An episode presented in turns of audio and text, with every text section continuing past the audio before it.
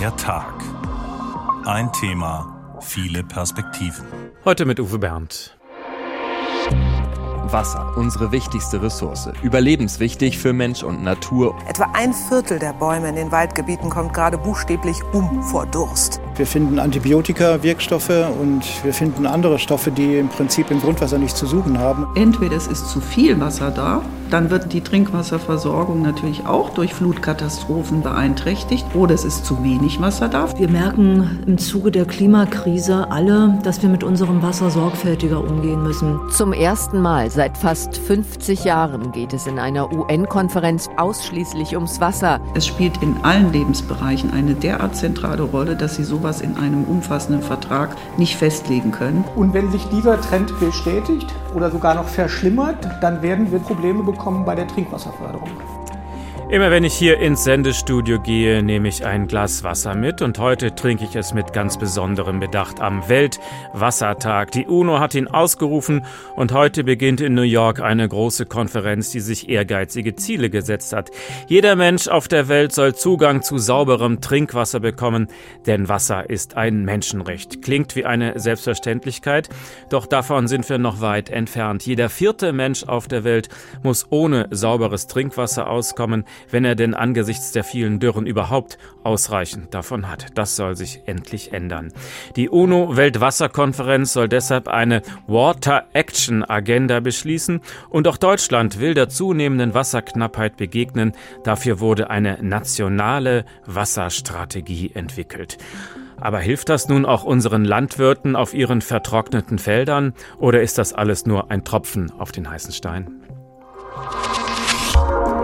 Nichts im Fluss haben wir morgen noch genug Wasser, das ist unser Thema heute.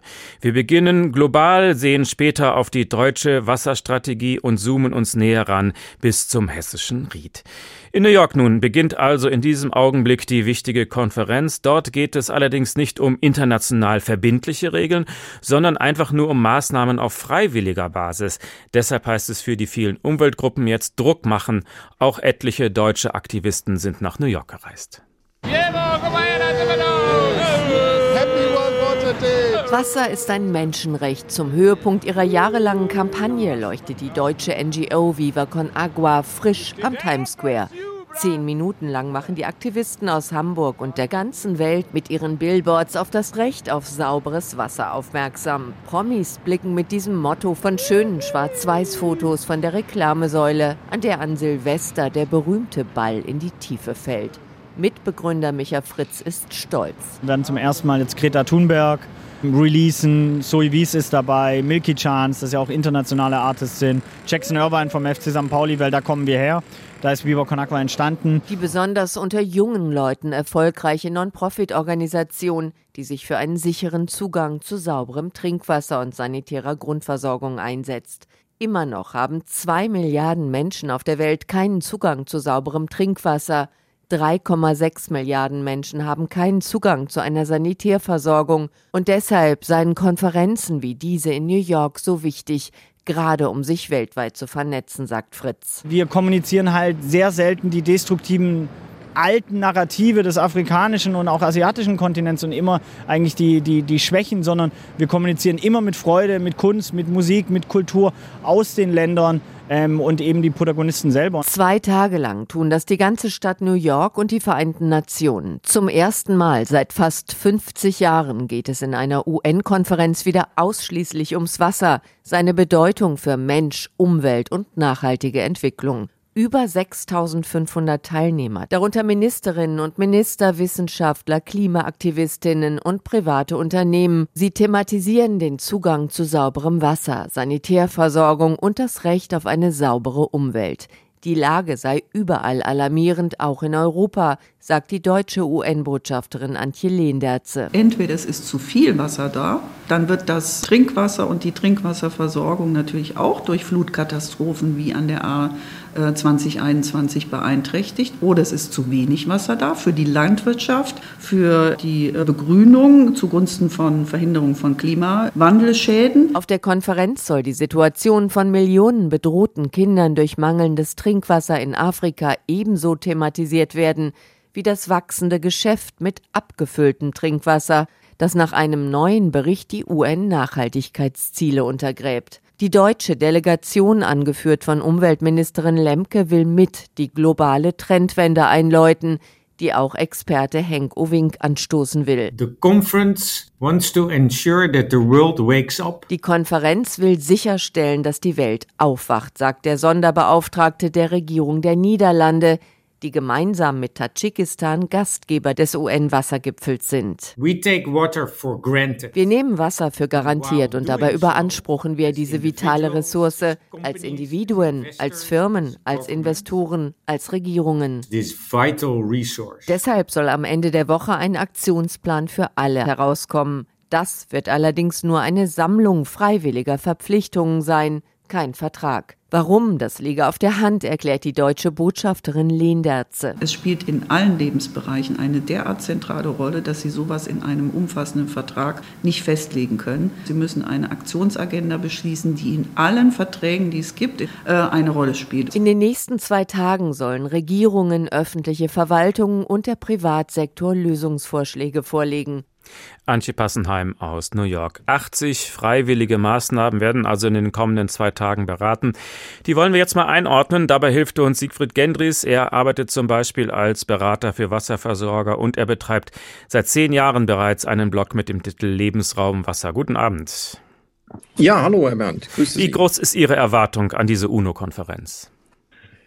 Jo, tiefes Durchatmen. Sie ist äh, sehr groß. Sie muss auch sehr groß sein, äh, weil es ist, äh, wie in der Anmoderation schon gesagt worden ist, seit 1977 äh, die erste Weltwasserkonferenz. Und äh, wir haben ja auch allen Grund, jetzt äh, Gas zu geben bei dem Thema.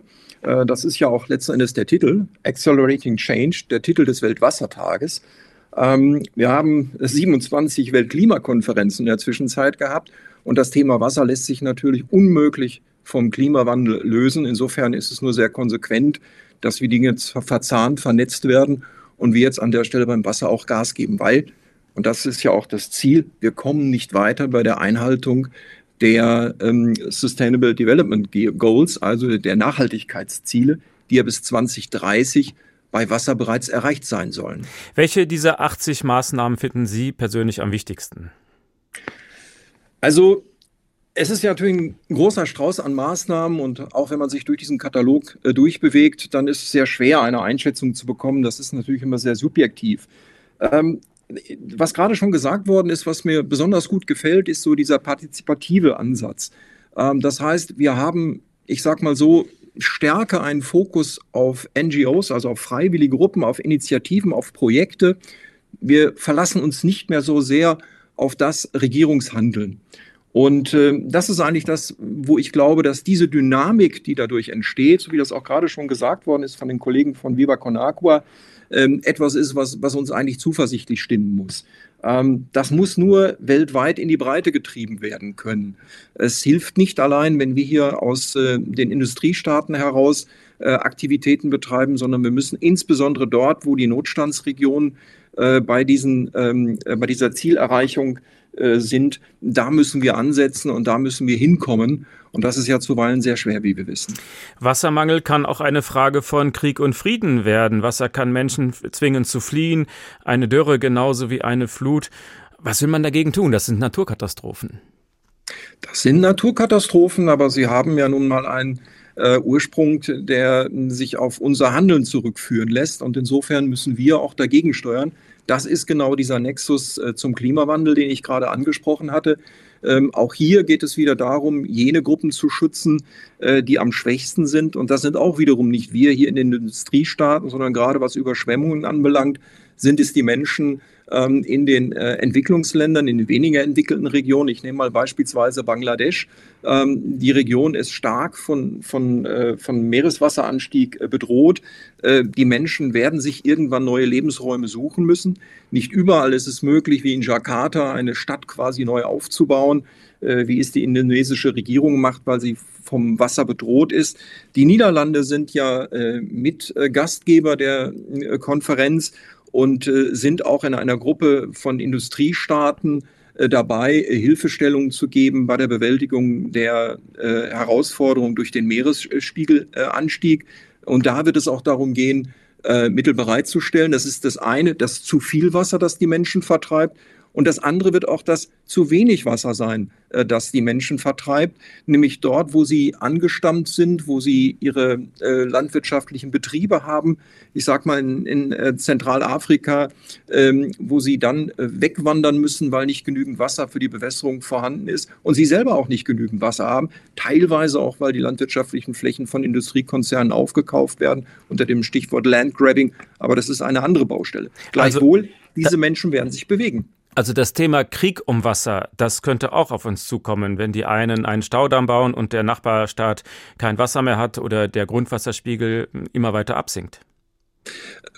Das Thema Krieg um Wasser ähm, ist ganz sicher eins. Ähm, ich sag mal, wir haben selbst vor der Haustür mehr oder weniger in der Ukraine ja einen Konflikt, äh, einen Krieg, und äh, ich habe 2021 die steile These vertreten, dass äh, sich um die Krim herum, denn da ging es auch um die Wasserversorgung, tatsächlich auch eine äh, kriegerische Auseinandersetzung entwickeln kann. Ich habe natürlich nie geahnt, dass so etwas mal eintreten wird.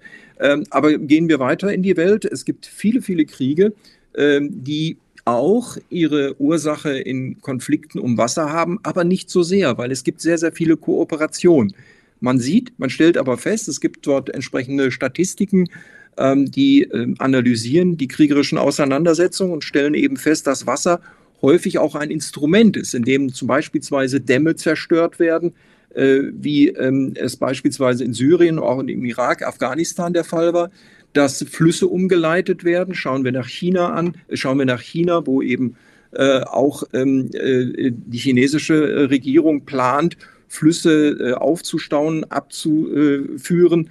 Äh, ich sage mal, das Thema Wasserkraftstaudämme ist eins, äh, was ähm, im, im, Nil, äh, in der Nilregion äh, Konflikte auslöst. Also insofern, äh, noch gibt es nicht den Krieg, aber es steht zu befürchten, dass kriegerische Auseinandersetzungen zur Lösung beitragen sollen. Wasserexperte Siegfried Gendris. Wir reden gleich weiter. Vorher wollen wir die Perspektive wechseln. Nach der globalen Betrachtung wollen wir uns jetzt mal in Europa umschauen. Also Krieg um Wasser müssen wir hier zum Glück nicht befürchten, aber auch hier werden die Probleme immer gravierender. Wir verschaffen uns mal einen kleinen Überblick in Europa und wir beginnen in Frankreich. Julia Borutta. Die Sécheresse hivernale, die Winterdürre, ist hier tatsächlich in aller Munde, denn so wenig Niederschlag wie seit Jahresbeginn hat es in Frankreich noch nie gegeben. Zwischen Mitte Januar und Mitte Februar hat es im ganzen Land 32 Tage lang nicht geregnet. Der Grundwasserspiegel erreicht in vielen Regionen nur noch 40 Prozent des langjährigen Mittels der Saison. Das Problem, der Boden hat null Reserven, denn bereits im vergangenen Sommer gab es kaum Regen, dafür aber Höchsttemperaturen. 500 Kommunen mussten letztes Jahr von Tankwagen mit Wasser beliefert werden. 32.000 Hektar Wald sind damals in der Gironde am Atlantik abgebrannt. Vielen Bauern war es auch vergangenes Jahr verboten, ihre Felder zu bewässern, denn der Anbau von Getreide, Obst, Gemüse und Futterpflanzen macht knapp 50 Prozent des gesamten Wasserkonsums in Frankreich aus. Einige Departements wurden jetzt zu Jahresbeginn schon in den Alarmzustand versetzt, wie zum Beispiel die östlichen Pyrenäen und die Rhonmündung. Dort ist es in manchen Orten bereits bereits verboten, den Rasen zu sprengen oder das Auto zu waschen. Zum Teil werden auch gar keine Genehmigungen mehr für den Bau von Pools erteilt.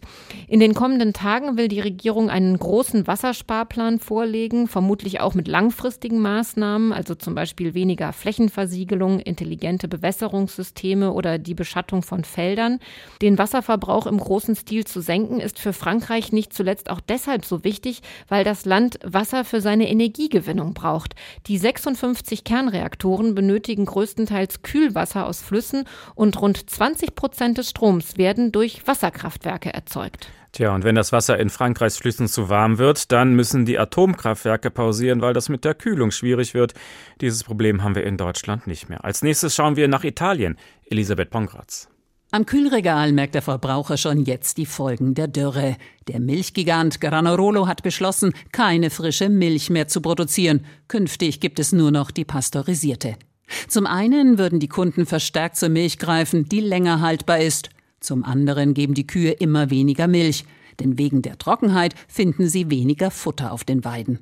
Gerade die Landwirtschaft wird stark getroffen. In den besonders gefährdeten Gebieten sind es rund 300.000 Betriebe, rechnet der Landwirtschaftsverband Coldiretti vor.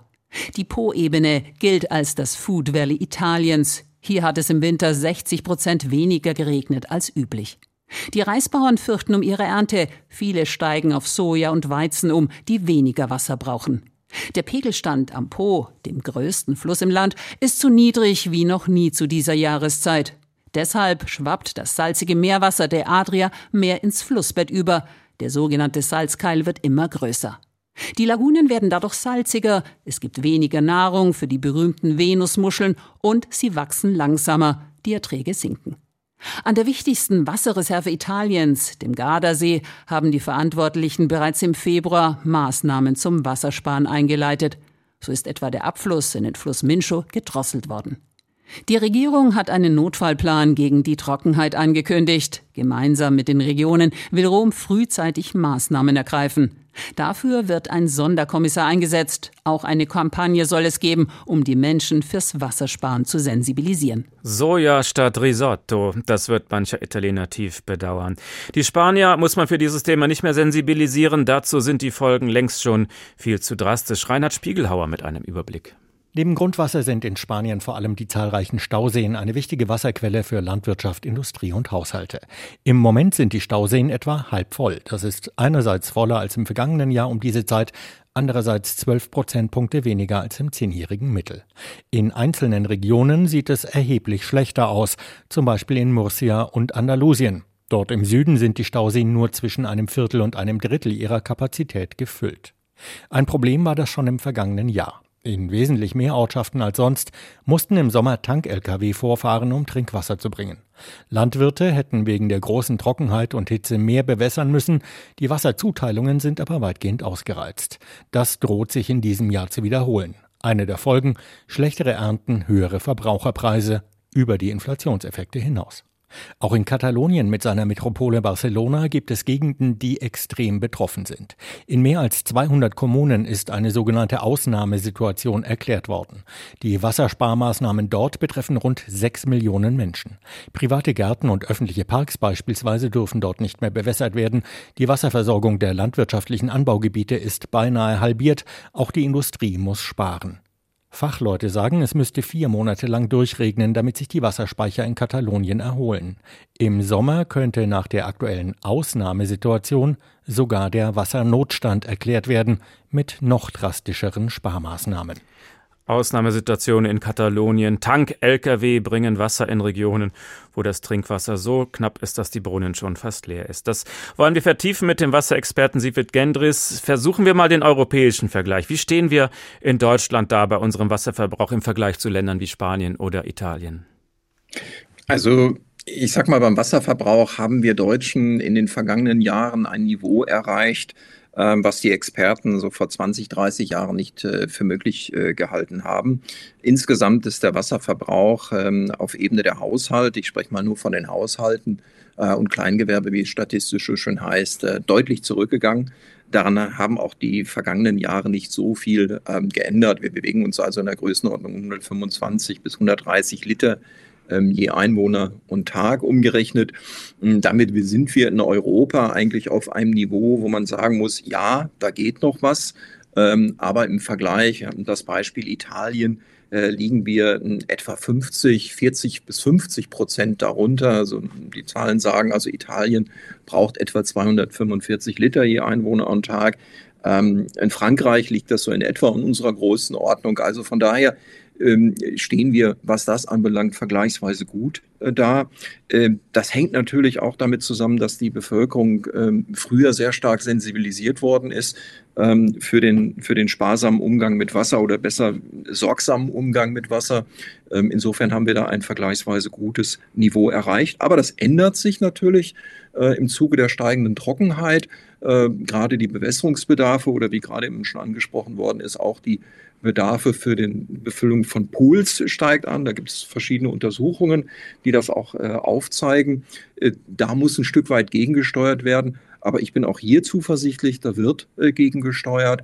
Äh, politisch, wir haben das Thema Wasserstrategie gerade schon angesprochen, aber auch Wasserversorgungskonzepte auf kommunaler Ebene oder Instrumente, die hier auch genutzt werden, wo die Bevölkerung aufgeklärt wird über den sorgsamen Umgang mit Wasser oder dann, wenn es eng wird, wie beispielsweise mit den Wasserampeln, die ja äh, aus dem hessischen Raum äh, stammen, diese Idee, die sich gerade äh, bahnbreitet äh, durch Deutschland. Hinzu kommt, viel Wasser wird erwärmt im Haushalt, Duschen. Äh, wir sind mittlerweile zu Kaltduschern äh, gewandelt ähm, und versuchen eben darüber auch Energie zu sparen. Dieser besagte Energie-Wasser-Nexus wirkt sich auch auf den Verbrauch aus.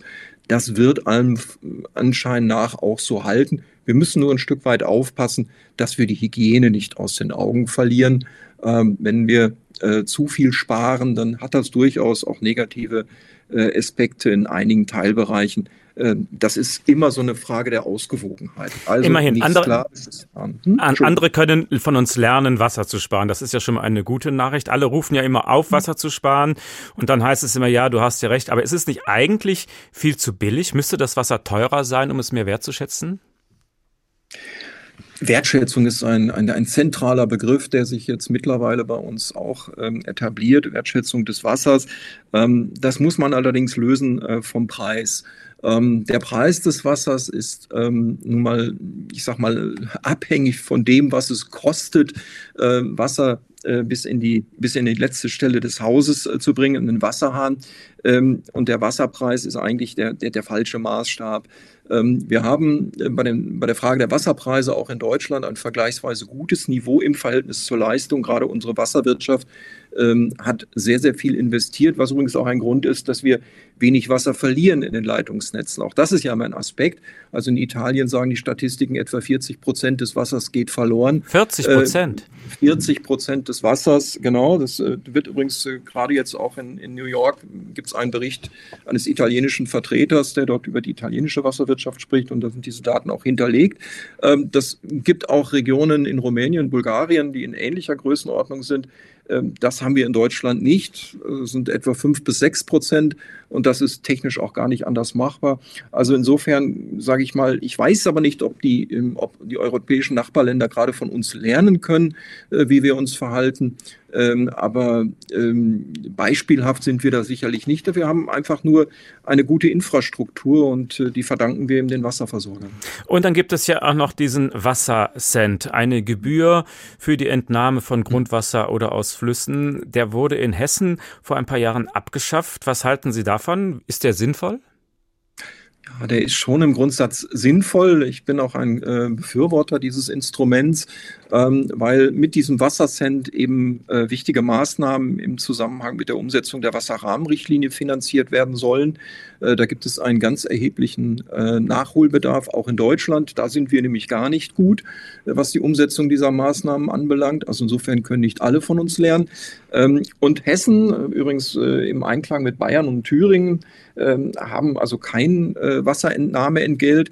Auch da muss man sagen, das sind hier in Nordrhein-Westfalen zahlen die Bürger 5 Cent äh, je 1000 Liter über ihren Wasserversorger. Also das ist wirklich nicht schmerzhaft, aber es führt eben zu Einnahmen, die sinnvoll verwendet werden können im Zusammenhang mit dem Erhalt äh, der aquatischen Umwelt, also der, der Wassernatur. Und das ist ein wichtiges Entgelt. Ich verstehe offen gestanden nicht, dass Hessen sich äh, dagegen sperrt. Äh, der Bund holt das jetzt möglicherweise ein. Die nationale Wasserstrategie hat eine Maßnahme, wo der Bund erklärt hat, also die Bundesregierung, äh, sie möchte eine, eine, eine bundesweite einheitliche Regelung. Ähm, das wird auch zu begrüßen sein. Es gibt einige Teilbereiche, die nehmen eben Wasser, ohne dafür zahlen zu müssen. Und Sie hatten in der Anmoderation ja auch das Thema äh, Mineralbrunnen beziehungsweise Flaschenwasserabfüller. Ähm, die bezahlen eben, wie gesagt, in Hessen damit auch kein Wasserentnahmeentgelt. Äh, und das führt ja an der einen oder anderen Stelle auch zu Protesten, wie wir eben gehört haben. Also 5 Cent pro 1000 Liter, das ist jetzt ja, sind ja nun Peanuts. Äh, da hat man keine große Lenkungswirkung, denke ich mal. Was würde bei uns besser werden, wenn wir das wieder einführen würden? Naja, Sie, Sie hätten ähm, zunächst einmal einen Topf, aus dem solche Maßnahmen finanziert werden können. Heute zahlen es die Steuerbürger ähm, und nicht die Wassernutzer. Das Wasserentnahmeentgelt stellt ja darauf ab, es ist eine Abgabe, stellt ja darauf ab, dass die ähm, Einheiten, die ähm, äh, Unternehmen und auch Betriebe, dazu gehören auch die Wasserversorger, äh, die Wasser aus der Natur entnehmen, dafür etwas bezahlen. Sie bezahlen also im Prinzip eine Ökosystemdienstleistung, die vom Staat vorgehalten wird. Ähm, das findet, wie gesagt, in Hessen nicht statt. Die Leistungen, die da erbracht werden, bezahlt der, der Wasserentnehmer nichts. Also er zahlt nichts für ihr Wasser. Das wäre so, als wenn Sie jetzt gewissermaßen am Wasserhahn nichts bezahlen müssten. Da wird Ihnen das Wasser geliefert. Dafür zahlen Sie ja auch etwas. Und äh, das ist eben keine gesellschaftliche Leistung, die kostenlos sein sollte, zumal ja, wie gesagt, auch etwas für die Instandhaltung dieser natürlichen Ressource äh, geleistet werden muss. Ähm, und das halten wir insgesamt für nur gerecht, dass dort äh, ein solches Entgelt eingeführt werden soll. Das ist aber nicht jetzt der Dealbreaker äh, für alle Probleme der Welt, äh, sondern das ist einfach nur eine eine Unwucht, die wir hier in Deutschland an der Stelle haben. Das war der Wasserexperte Siegfried Gendris. Sein Blog zum Thema hat den Titel Lebensraum Wasser. Vielen Dank. Ja, dann wollen wir das Wasser doch jetzt noch mal genießen. Einmal kurz eintauchen.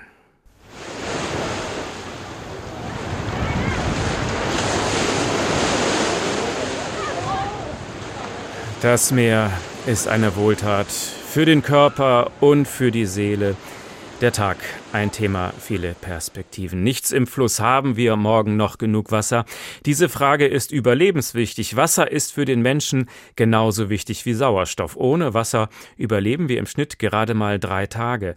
Nicht zuletzt deshalb, weil halt unser Körper auch sehr viel Wasser enthält. Ohne Wasser können wir schlicht und einfach nicht funktionieren. Das zeigt uns unser Wissenschaftsredakteur Stefan Hübner. Kommen wir auf die Welt, besteht unser Körper zu 75 Prozent aus Wasser. Allerdings ändert sich das bald auch wieder, denn je älter der Körper wird, desto schlechter speichert er Wasser. Erwachsen beträgt sein Wassergehalt nur rund 65 Prozent, im Greisenalter noch weniger. Damit der Körper nicht austrocknet, müssen wir regelmäßig seinen Wasserspeicher auffüllen. Zwei bis drei Liter trinken hört man immer wieder, denn das ist die Wassermenge, die unser Körper im Durchschnitt jeden Tag ausscheidet. Im Körper ist Wasser ein regelrechter Allrounder. Es ist am Transport von Sauerstoff, Nährstoffen und Abfällen beteiligt. Für den Stoffwechsel ist es ebenso wichtig wie für das Herz-Kreislauf-System. Und es erhält die Bestandteile unseres Körpers einsatzbereit, von der Niere bis zum Blut. Wasserspitzenreiter sind übrigens die Augen. Ihr Wasseranteil beträgt 99 Prozent. Ohne Wasser kein Leben und ohne Regen kein Grundwasser. Deshalb sind ja die Wintermonate so wichtig für das ganze Jahr. Hier hat der Grundwasserspiegel die Gelegenheit, sich zu erholen.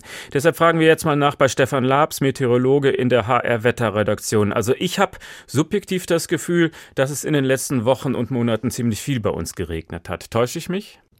Ja, also es hat auf jeden Fall in diesem Winter im Flächenmittel Hessens war das Ganze wirklich ausgeglichen. Der Januar, der war zu nass, der Dezember und der Februar etwas zu trocken. Also man kann sagen, im Großen und Ganzen fiel ziemlich genau das, was eigentlich nach den langjährigen Erwartungen hätte fallen sollen. Und das ist an sich schon mal eine gute Nachricht, denn wir schleppen immer noch seit 2018 ein ordentliches Regendefizit vor uns her. Knapp 600 Liter Regen fehlen uns seit Trotzdem, das sind über 73 Prozent der gesamten Jahresmenge gemittelt über ganz Hessen. Und das kriegen wir so in der Art und Weise auch nie mehr aufgeholt. Insofern dürfen wir uns wirklich über jede Jahreszeit freuen, die regentechnisch wenigstens im Soll verläuft. Gibt es große regionale Unterschiede in Hessen? Ja, tatsächlich, wenn wir uns den Dezember anschauen, da war zum Beispiel Lampertheim im Kreis Bergstraße und auch in Edertal im Landkreis Waldeck-Frankenberg und in Gernsheim, da sind gerade einmal nur so knapp 50 Prozent vom Soll heruntergekommen. Der Januar war auch in Geisenheim, also im Rheingau-Taunus-Kreis, sowie in Fritzlar im Schwalm-Eder-Kreis mit 70 bis 72 Prozent zu trocken. Der Februar vor allen Dingen so Richtung Dietzenbach und Bibis, also der gesamte Süden und die Mitte unseres Bundeslandes waren deutlich zu trocken. Da fielen teilweise nur 18 bis 20 Prozent vom Soll. Am deutlichsten sieht man ja den Zustand immer am Edersee. Äh, da sieht man genau, ob der voll ist oder nicht. Wie sieht es da im Augenblick aus? Der Edersee ist momentan wieder zu 94 Prozent voll, sogar mit einem Wasserstand, der über dem Mittel von 1991 bis 2020 liegt. Das klingt jetzt an sich erst einmal richtig gut. Das war aber auch in den vergangenen Jahren durchweg so, dass wir etwa von März bis April, Mai, Juni herum, je nachdem, die höchsten Stände hatten und danach ging es dann eben durch die Trockenheit, die wir in den Jahren hatten, rapide bergab. Wenn wir uns zum Beispiel den 1. November vergangenes Jahr anschauen, da war der Füllstand des Edersees gerade einmal bei 14 Prozent, also extrem niedrig und auch in den Dürrejahren 2018 und 2020 hatten wir teilweise nur 10 Prozent Füllstand. Also von daher, das ist schon ganz ordentlich im Augenblick. Also wir haben eine gute Basis geschaffen. Wenn wir uns noch den deutschlandweiten Vergleich angucken, da sind die Talsperren meistens so zwischen 80 und 90 Prozent gefüllt. Manche darüber, manche darunter. Wie stehen wir in Hessen so bundesweit da im Vergleich? Da ist es zurzeit so, dass in Deutschland aktuell meistens 80 bis 90 Prozent der ganzen Talsperren gefüllt sind. Manche darüber, manche ein bisschen darunter. Also das ist im Großen und Ganzen, sieht das Ganze gut aus. Also da sind wir in Hessen auf jeden Fall auch richtig gut dabei. Die entscheidende Frage für die Bäume in unseren Wäldern lautet natürlich, wie tief kommt das Wasser eigentlich in den Boden? Wie tief kann es eindringen? Ja, also die tiefen Bodenschichten, die konnten sich verdammt gut erholen jetzt in dem Winter. Meist haben wir schon in anderthalb Meter Tiefe und darunter wieder ausreichend Wasser zur Verfügung. Das heißt also, die Bäume, Pflanzen und auch die Landwirtschaft, die wird davon profitieren. Lediglich Teile des Rhein-Main-Gebietes und des Rheingaus runter bis zum Ried und auch manche Täler in Nordhessen, wie zum Beispiel das Edertal, die verzeichnen immer noch Trockenstress bis in anderthalb Meter Tiefe und darunter, sprich Dürre. Wie sieht so der langfristige Trend aus, wenn man sich die Niederschlagsmengen anguckt? Wenn wir uns das Ganze insgesamt anschauen, dann ist es so, dass insgesamt bei uns in Hessen es ein bisschen trockener wird. Es ist aber auch von Jahreszeit zu Jahreszeit verschieden. Januar und Februar beispielsweise werden insgesamt nasser, denn mildere Luft sorgt für mehr Regen und eben weniger für Schnee. Das Frühjahr fällt dafür meistens trockener aus. Vor allen Dingen der Monat April hat sich in den vergangenen Jahren immer wieder als einer der trockensten Monate herauskristallisiert. Es ist aber eben so, dass die Extreme bei uns in Hessen größer werden, weil die Wetterlagen länger andauern im Zuge der Erderwärmung. Es wird Monate geben, in denen kaum Regen fällt, was eben Landwirtschaft und Natur schwer zu schaffen machen wird. Es wird aber auch Tage und Wochen geben, in denen mancherorts so viel Regen vom Himmel kommt, dass es Überschwemmungen geben wird, also beispielsweise die Katastrophe im Ahrtal. Das war der Meteorologe Stefan Labs aus der HR Wetterredaktion. Und wir schauen uns jetzt noch einen Ort an, der für das Wasser wirklich enorm wichtig ist. Das hessische Ried ist unser größter Grundwasserspeicher in Hessen. Von hier kommt das Trinkwasser für mehr als zwei Millionen Menschen in der Rhein-Main-Region und der Bedarf wird weiter steigen. Aber wie sieht es gerade aus im hessischen Ried? Wie sind die Grundwasserstände nach diesem Winter und was wird alles dafür getan, um diesen Trinkwasserschatz auch langfristig zu erhalten? Anna Vogel hat das für uns recherchiert. Wie hoch das Grundwasser im hessischen Ried steht, das hängt vor allem von den Wintermonaten ab, denn in denen wird das Grundwasser neu gebildet. Eine Analyse des Hessischen Landesamtes für Naturschutz, Umwelt und Geologie. Der Februar 2023 mit 41 mm Niederschlag fiel zu trocken aus. Im hessischen Ried wurden im Februar überwiegend durchschnittliche und unterdurchschnittliche Grundwasserstände beobachtet. In der unmittelbaren Nähe des Rheins lagen die Grundwasserstände im Februar auf einem unterdurchschnittlichen bis sehr niedrigen Niveau. Thomas Norgall als Naturschutzbeauftragter im Umweltverband BUND Hessen schaut schon seit Jahren mit Sorge auf die Grundwassersituation im hessischen Ried und auf den Regen im Odenwald, der für die Grundwasserneuerbildung Neubildung eine ganz besondere Rolle spielt. Da gibt es eine Veröffentlichung, die jetzt anderthalb Jahre alt ist, dass die Niederschläge auch gerade im Winterhalbjahr, also die Grundwasserneubildung äh, in diesem Bereich, über 20 Prozent geringer ist seit zwischen 2000 und 2019.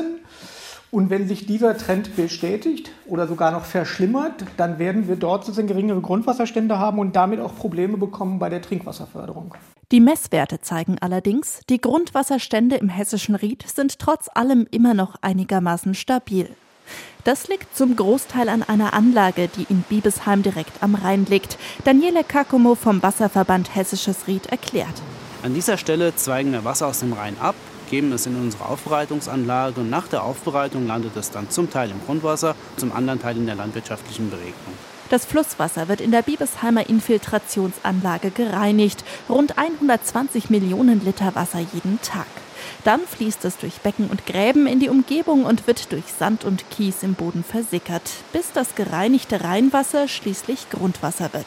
Die Methode der Infiltration funktioniert, um die Grundwasserstände stabil zu halten, sagt auch Thomas Norgall vom Umweltverband BUND. Aber das Problem ist jetzt, ob die Infiltrationsmengen denn reichen, wenn immer weniger Grundwasser da ist. Ob wir sozusagen genug aus dem Rhein nachschieben. Da haben wir schon vor einigen Jahren erhebliche Zweifel angemeldet. Die Infiltrationsanlage in Biebesheim stößt an ihre Grenzen. Deshalb wird gerade in einer Machbarkeitsstudie überlegt, wie in Zukunft noch mehr Rheinwasser aufbereitet und versickert werden lassen kann. Erste Ergebnisse werden im Frühjahr erwartet.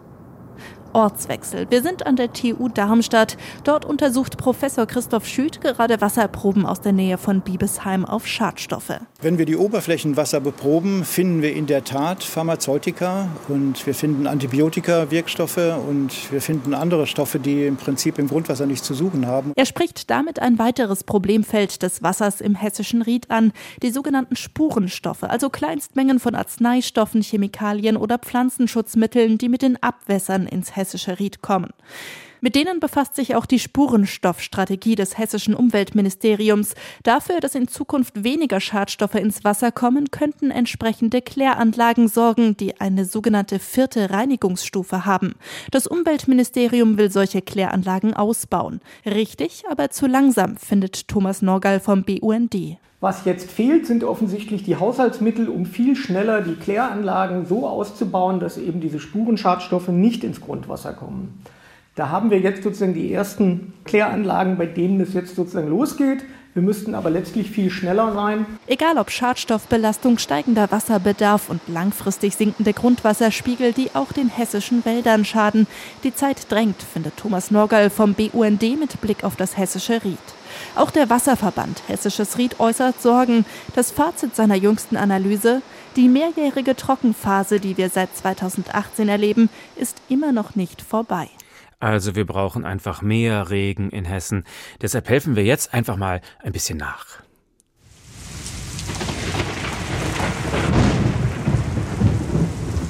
Ja, so ein richtiges Sommergewitter, das hat auch was Tolles, zumindest wenn man es aus dem Trockenen beobachten kann. Nichts im Fluss, haben wir morgen noch genug Wasser. Das Wasser ist ein wichtiger Grundbaustein des Lebens. Das gilt für uns Menschen genauso wie für alle anderen Lebewesen.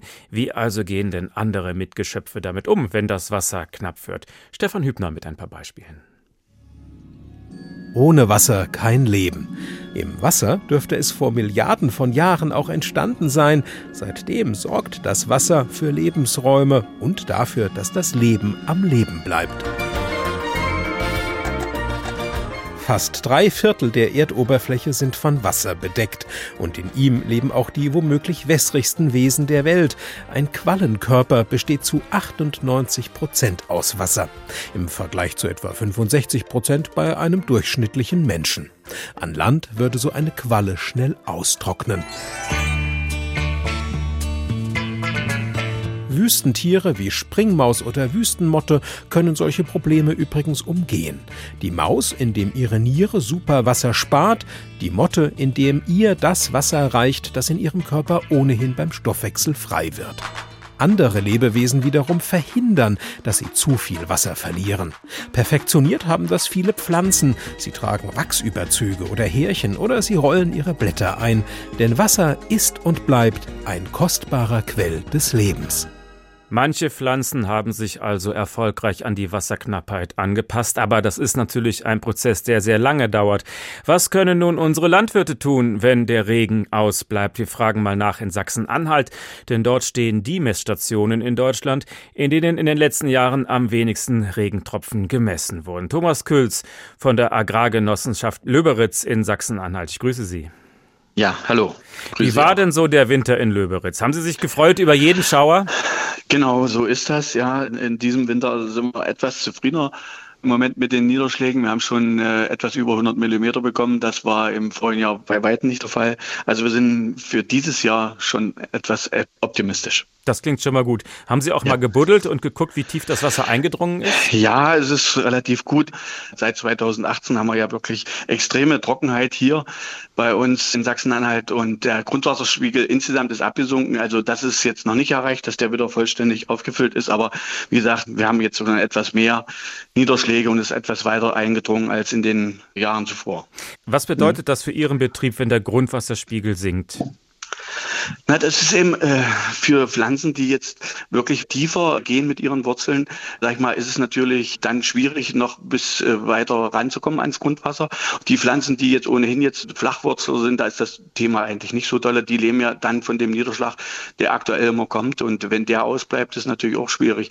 Denn die Verdunstung jetzt in den letzten Jahren ist ja auch sehr hoch, denn wir haben äh, Riesentemperaturen, also weit über 30, 35 Grad jetzt in den letzten Sommern gehabt. Und das macht natürlich den, den Pflanzen unheimlich zu schaffen. Für welche Pflanzen ist es problematisch und bei welchen ist es einfacher? Es gibt Futterpflanzen wie Luzerne und so, die sind Tiefwurzler, also die halten dann schon etwas länger eine Trockenperiode aus. Aber Getreidepflanzen, da ist natürlich schwierig. Also wir haben Bonitäten so um 35 Bodenpunkte, also ist relativ schwach und sandiger Boden. Also wenn es da 14 Tage, drei Wochen nicht regnet und richtig heiß ist, dann ist meistens auch schon mit riesen Ertragsverlusten zu rechnen. Denken Sie darüber nach, sich von bestimmten Sorten zu verabschieden? Ja, bisher noch nicht. Äh, ich sag mal, das ist ja so eine, eine punktuelle Aufnahme. Ich sag mal, im Moment ist es ja so, dass klar in den letzten drei Jahren etwas weniger Niederschlag war und der heiß, aber das, diese Phasen hatten wir ja immer schon. Also das, wir rechnen damit, dass es schon auch mal wieder normale Jahre gibt, äh, dass wir normalen Niederschlag haben und das wäre bei uns so bei 540, 560 Millimeter. Damit kommen wir zurecht. Das ist für einen Bundesdurchschnitt relativ wenig, aber da kommen wir damit zurecht und da haben wir uns schon dran gewöhnt, ja. Also Sie hätten nichts gegen einen schönen Sommer, damit ich baden gehen kann, aber es müsste einmal in der Woche einen Schauer geben oder was wäre für Richtig, Sie am, am liebsten in der Nacht äh, Genau. und äh, am Tag dann Sonnenschein, das ist ganz klar. Und wie gesagt, es wäre eben schön, es würde nicht so heiß werden. Und das ist ja äh, das Thema, was der Klimawandel mit sich bringt, dass eben die extreme Hitze, ja, die macht uns eben zu schaffen. Der Niederschlag sicher, da gibt's trockenresistente Pflanzen, die von der Züchtung her schon kommen. Da gibt's, sagen wir, die Bodenbearbeitung, die man entsprechend einstellen kann, ja, dass man nicht mehr flügt, dass man das Wasser nicht hochholt und so. Da kann man sich versuchen einzustellen. Aber die extreme Hitze, das ist eigentlich unser Problem hier. Also wenn man pflügt, dann macht man den Boden auf und dann kann das Wasser besser verdunsten. Müssen- Dann verdunst es mehr, genau. Ja. Deswegen grubbert man mehr, damit man da, wie gesagt, äh, das nicht das äh, restliche Wasser, was eben noch vorhanden ist, nach oben bringt. Ja, das verdunst kann. Was genau. können Sie noch tun, um wassersparender zu arbeiten? Na, das äh, wird dann schon schwierig. Wie gesagt, die, die trockenresistenten Pflanzen, also die Züchtung uns teilweise eben schon bietet. Und äh, ich denke mal, teilweise wird die Ernte auch schon vorgezogen hier bei uns. Also wir fangen ja dann teilweise jetzt schon Mitte Juni an, teilweise mit der Getreideernte, was eben fast eben 14 Tage eher ist wie im Normalfall. Ja, aber darauf müssen wir uns einstellen. Und insgesamt, sagen wir, sind, sinken schon die Erträge. Das ist eben zu spüren. Ist das alles eine schlechte Nachricht für Kartoffelfreunde zum Beispiel? Kartoffeln brauchen ja viel Wasser. Ja, ist ja bei uns äh, jetzt der Fall. Also Kartoffel ohne Beregnung ist schon schwierig. Das ist ein Lotteriespiel. Wenn man jetzt berechnen kann bei der Kartoffel, dann kann man da auch äh, relativ ertragszuverlässig was tun. Allerdings ist es eben so, aufgrund des gesunkenen Grundwasserspiegels wird hier in der Region auch verboten zu beregnen. Also der Landkreis sagt dann nein, wir können, wir können den Grundwasserspiegel nicht weiter absenken und das Beregnen wird verboten. Und dann wird es schon schwierig für den Landwirt, der jetzt Früchte, also Gemüse anbaut oder in speziell jetzt Kartoffeln oder Rüben.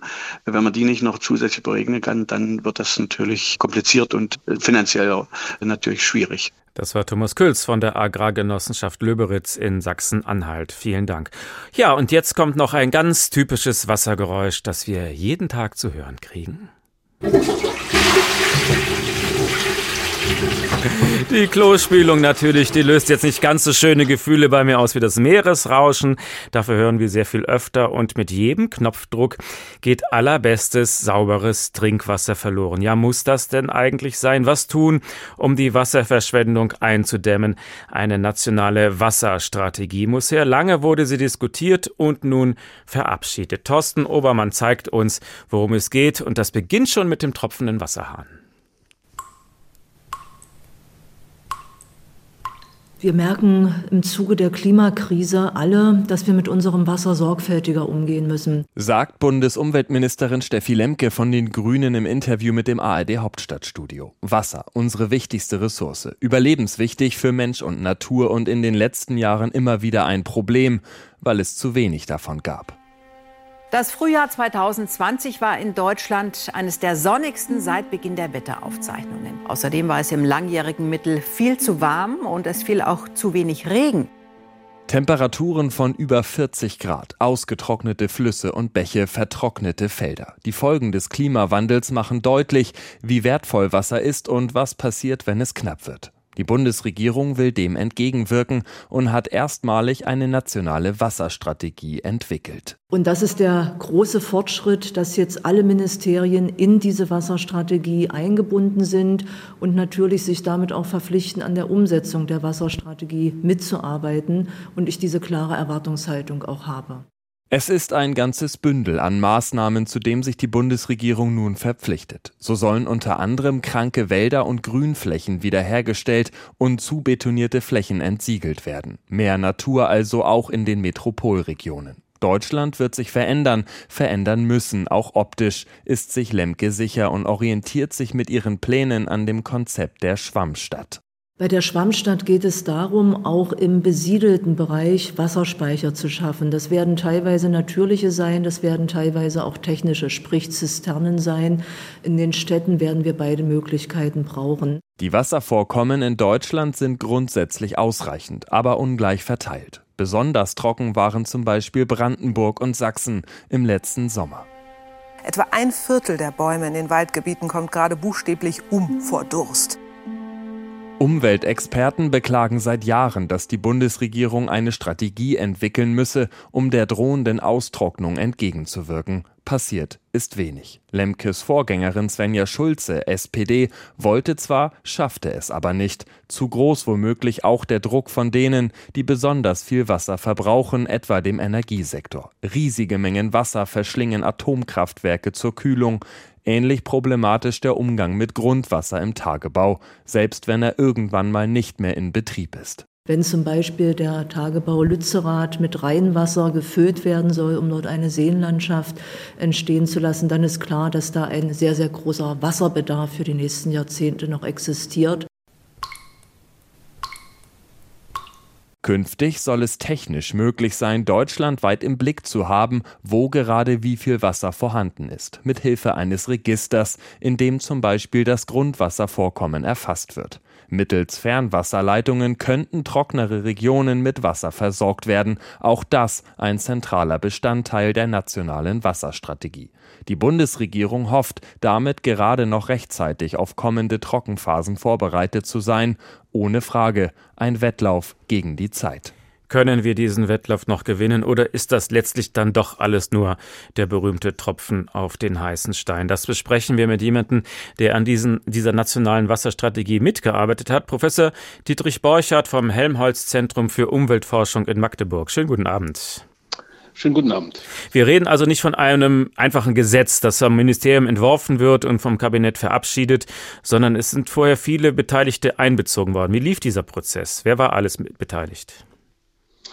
Ja, dieser nationalen Wasserstrategie ist äh, der sogenannte nationale Wasserdialog äh, vorangegangen, der das war ein mehrjähriges Unterfangen, in dem ähm, ja die wichtigsten Wassernutzer und auch Interessensvertreter äh, um das Wasser herum, da ging es also um die Landwirtschaft, um die Wasserversorger, um die chemische Industrie und äh, aber auch die Naturschutzverbände, aber auch äh, Wasserwirtschaft, also Behörden der Wasserwirtschaft ähm, vertreten, denn der Bund hat in Deutschland ja äh, nur eine, also hat eine Rahmenkompetenz, was die Wasserwirtschaft angeht, aber der Vollzug findet eben in den Ländern statt, in der Hoheit der Länder und dann auch nachgeordnet mit den Kommunen.